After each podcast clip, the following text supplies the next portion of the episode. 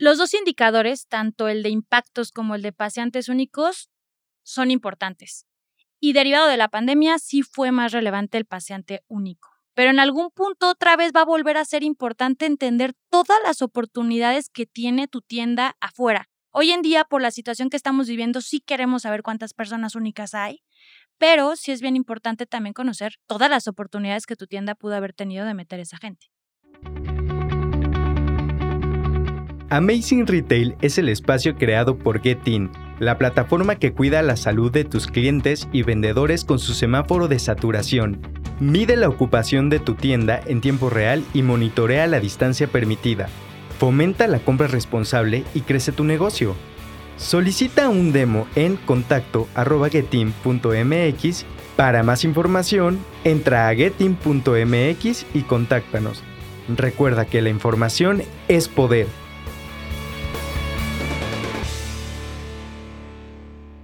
Bienvenidos a Amazing Retail. Yo soy Francisco. Y yo, Anabel. Gracias por escucharnos. Recuerda seguir la conversación en nuestras redes sociales getin-mx, donde puedes escribir todas tus dudas y los temas que te gustaría que abordáramos en los siguientes episodios.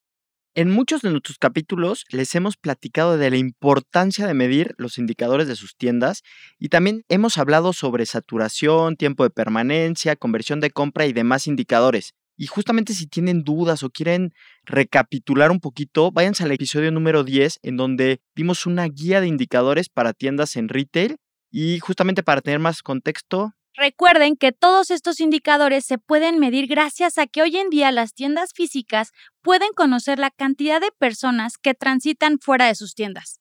Por eso, hoy vamos a desglosar todo sobre la afluencia y su importancia.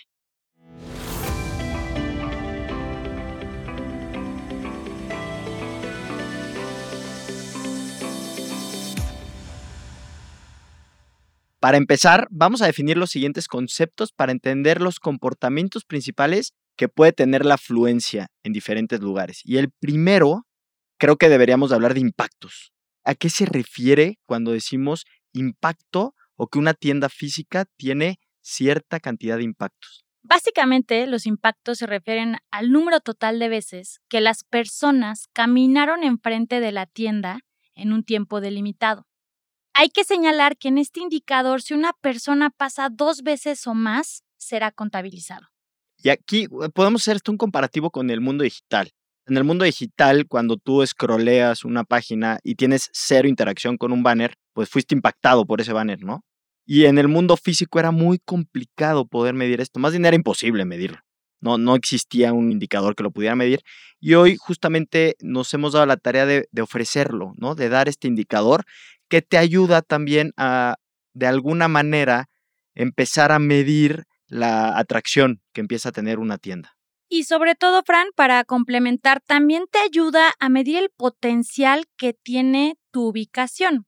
Porque, por ejemplo, si en el análisis detectas que una persona está pasando tres o cuatro veces, hay que cuestionar si esa persona que ya pasó cuatro veces afuera de tu tienda entró o no entró. Y también hay que tener cuidado qué persona es, porque muchas veces las tiendas están en el típico pasillo de entrada de todo el personal del centro comercial. Pues obviamente esa persona no va a entrar a tu tienda porque trabaja en otra tienda y va a pasar mínimo dos veces cuando llegó y cuando se va. Entonces, también te ayuda a ver, como bien lo dices, la ubicación de la tienda, pero cada situación hay que analizarla con detenimiento para ver si el pasillo es transitado por gente que trabaja ahí o si está en la bajada de unas oficinas. O también nos pasa tiendas que están en la calle y está la parada del camión enfrente. Y sí, siempre va a haber fila porque están esperando al camión, pero al final son personas que están siendo impactadas por la marca, por tu vitrina y que después pueden hacer un brand awareness de decir, ay, necesito estos zapatos y recuerden que había una tienda ahí. Entonces, creo que como bien lo dices, hay que entender el contexto de cada tienda y con base en eso empezar a medir qué funciona y qué no funciona. Y esto justo nos da pie para hablar de un segundo concepto que es pacientes únicos, que aquí ya no cuentan las veces que pase una persona, sino es el número de personas que pasaron. ¿no? Que es, si lo vemos en forma de embudo, pues sería como tal vez el siguiente escalón, ¿no? Sabemos un universo de impactos que es altísimo y después viene a pacientes únicos. Sí, si una misma persona pasa dos veces, en paseante único será contabilizado solo una vez. Correcto. Y digo, un ejemplo muy burdo, pero imagínate que una tienda genera 200 impactos con 100 pacientes únicos, ¿no? Entonces, para que vean un poco la diferencia. Entonces, es muy importante conocer la afluencia por dos razones. El primero es que este indicador te ayuda a entender el potencial de compradores al que puedes aspirar. Y el segundo es que con él podemos saber el camino de los compradores a través del embudo de ventas, para saber qué puntos del proceso de venta de tu tienda funcionan y cuáles no. Sí, y aquí también me gustaría enfatizar que es un indicador prácticamente nuevo. Probablemente lo que pasaba dentro de una tienda medio que se controlaba o, que, o medio que tenían cierta información antes las mismas tiendas, pero lo que pasaba afuera era como un mundo un poco desconocido y era mucho la percepción de, pues, es que no hay nadie en el centro comercial o hay mucha gente en el centro comercial o está muy lleno o como que muchas veces era la percepción y te encasillabas en ciertos horarios, ¿no? A la hora de la comida, porque yo estaba por el fast food. Entonces, pues tú suponías, porque habías el fast food lleno, que transitaba mucha gente por ahí, etcétera. Pero creo que medir esto te ayuda a entender hasta el comportamiento de las personas cuando suben una escalera si se van a la derecha o a la izquierda, porque tú puedes estar en el límite de que la gente pase o no pase por tu vitrina, pero todos suben por esa escalera, ¿no? Tal vez, pero tal vez todos giran a la derecha y no necesariamente a la izquierda. Entonces creo que son ya indicadores que te empiezan a dar un poquito más de luz de lo que pasa fuera de tu sucursal. No, y la buena noticia es que ya existen herramientas hoy en día como la de Getin que le puede ayudar a las tiendas físicas a conocer cuánta gente está pasando por afuera de tus tiendas, en los dos sentidos, paseantes únicos y los impactos que genere tu ubicación. Porque con base en esto, nosotros sabemos que hoy en día han tomado decisiones estratégicas para entender qué promociones funcionan en qué ubicaciones, qué tipo de productos tienen que visualizarse en la vitrina, y eso lo pueden ir midiendo. Cada acción que ellos implementen van a saber cuándo funciona y cuándo no. Sí, y también hablar un poquito de, de, estos indicadores. Creo que justamente en el tema de, nos ayudó mucho a entender también el tema post cierre del, por el COVID, porque también el comportamiento de las personas pues cambió. Te voy a poner un ejemplo. Antes, si iban tres personas acompañadas a una tienda, pues las tres se metían. Y hoy no. Hoy ya sea por tema personal, si una persona dice, ah, pues entren ustedes, yo me quedo afuera, o solo entra una persona, o por tema de las autoridades que limitan el acceso también de las personas a las tiendas. ¿Y qué pasa?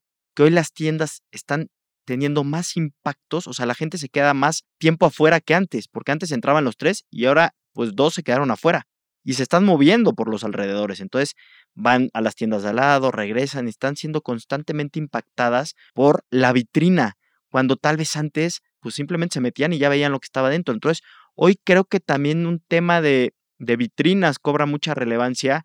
Un tema de, tú lo mencionaste una palabra hace ratito, del brand awareness que puedes generar, porque pues al final dos personas se quedaron afuera. ¿Y qué van a ver? Lo que se ve desde afuera, ¿no? Que es el, el escaparate, cómo lo tengas, tu marca, el nuevo producto. Ya hemos hablado también en capítulos anteriores que es bien importante poner tema de un producto que llame la atención, innovar, poner lo que más llama la atención, lo más nuevo, etcétera, ¿no? Entonces creo que, creo que es bien importante empezar a medir y a separar justamente estos dos indicadores para no confundirnos tampoco.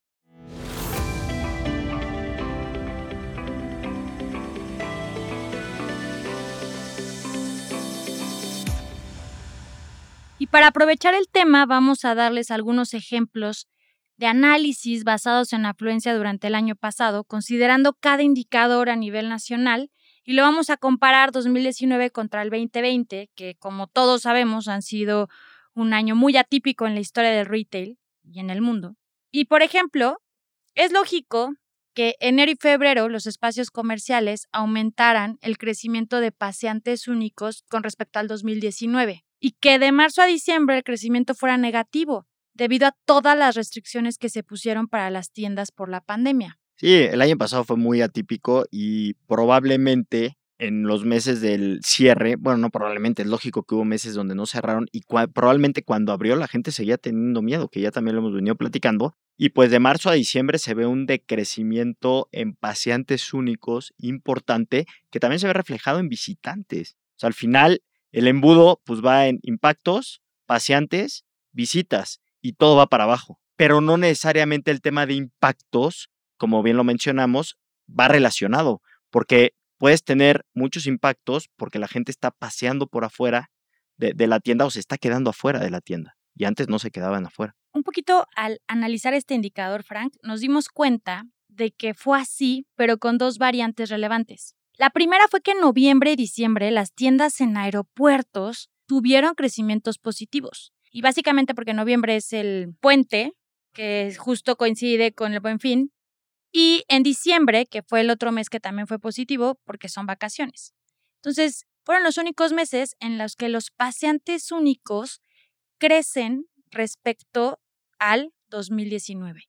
Obviamente, para poder dar estos, estos son un poco indicadores generales también. O sea, habría que meternos también al detalle porque no todas, en todas las industrias, fueron igual de favorecidas, ¿no? Entonces, también hay que tomar eso en cuenta y que cuando analizamos también y cuando vayamos al detalle, pues seguramente habrá industrias donde no fueron ni crecimientos ni decrecimientos eh, conforme a un general, ¿no? Entonces, pero digo, para, para efectos de este episodio, pues damos el dato general que nos da un, poquito la base de qué fue lo que sucedió. Obviamente fue un año, eh, digo, está, está por demás decirlo, fue un año terrible en todos los aspectos eh, el pasado. Creemos que este año Después de febrero va a empezar un poquito a caminar mejor este tema. Pero algo bien importante es que si no tenemos el dato de año, con, o sea, para poder compararlo tenemos que tener al final de cuentas. Entonces, invitar a todos para que lo tengan, para que lo midan, porque al final de cuentas, si no lo tienes, pues no lo vas a poder comparar contra nada. Y hoy lo que estamos viendo es que hay dos formas de comparar. Una que es semanal, en donde te ayuda a ir viendo la mejora, o sea, básicamente la forma de ver si la cuestión va mejorando o no, es hacer comparaciones primero semana contra semana y después mes contra mes. Y eso te ayuda a ver si hay una cierta recuperación, que entendemos perfectamente que hay diferentes situaciones en cada mes, temporalidades, etcétera, pero bueno, ayuda a ver si va mejorando. Y la otra es año contra año, ¿no? Pero, pero va a ser muy complicado, obviamente. O sea, ahorita, ahorita hay que preocuparnos creo yo, o la recomendación que estamos dando es semana contra semana, si hay una cierta recuperación o no, y después nos vamos a ver contra el año que viene o contra el año anterior. O sea, en este caso va a haber meses que no vamos a poder comparar contra el año 2020, nos tendremos que ir contra el año 2019, ¿no? Entonces, o ver cómo le hacemos para comparar, pero aquí mi recomendación es empiecen a tener datos para poder medir, empiecen a medir principalmente, digo, además de tasa de conversión y todos los indicadores que ya hemos hablado, estos dos indicadores que nos ayudan mucho a ver el tema de la recuperación y sobre todo después de una situación tan drástica como la que hemos vivido. Sí, y entendiendo que no vas a poderte comparar contra el 2019 por lo que acabas de comentar, por lo menos sí empezar a planear con base a la tendencia que semana con semana va sucediendo afuera de tus tiendas para que puedas entender el potencial que puede alcanzar cada una de tus tiendas. Y si no analizas este indicador, se puede plantear una estrategia incompleta que no te traiga el resultado que estás esperando.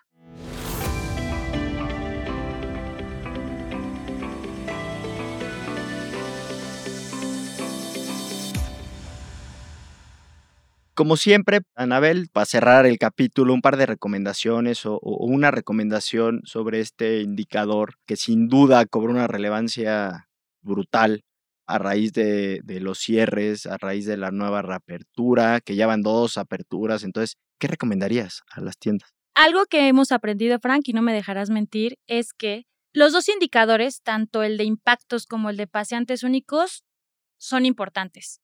Y derivado de la pandemia, sí fue más relevante el paciente único. Pero en algún punto otra vez va a volver a ser importante entender todas las oportunidades que tiene tu tienda afuera. Hoy en día, por la situación que estamos viviendo, sí queremos saber cuántas personas únicas hay, pero sí es bien importante también conocer todas las oportunidades que tu tienda pudo haber tenido de meter esa gente. Sí, y aquí a mí me gustaría, digo, para recapitular un poquito, justamente que un indicador no sustituye al otro. Son dos cosas totalmente independientes, si lo queremos ver de alguna forma, y sobre todo que con el indicador de impactos es imposible determinar cuántos pacientes únicos hay por una tienda no se puede.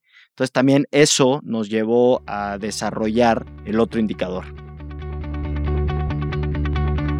Y bueno, pues no se olviden de seguirnos en Spotify o en su plataforma de streaming preferida. También platíquenos sobre cómo fue su estrategia para atraer más gente a sus tiendas. ¿Qué te funcionó? ¿Qué no te funcionó? ¿Y qué vas a replicar este 2021? Escríbenos en cualquiera de nuestras redes sociales, arroba getin-mx. Recuerda visitar nuestra página getin.mx en donde podrán encontrar más información, ayudas y artículos relevantes sobre el episodio y las herramientas necesarias para potenciar las ventas de sus tiendas. Te esperamos el siguiente martes con un episodio más de Amazing Retail Podcast. Cuídense mucho. Bye bye.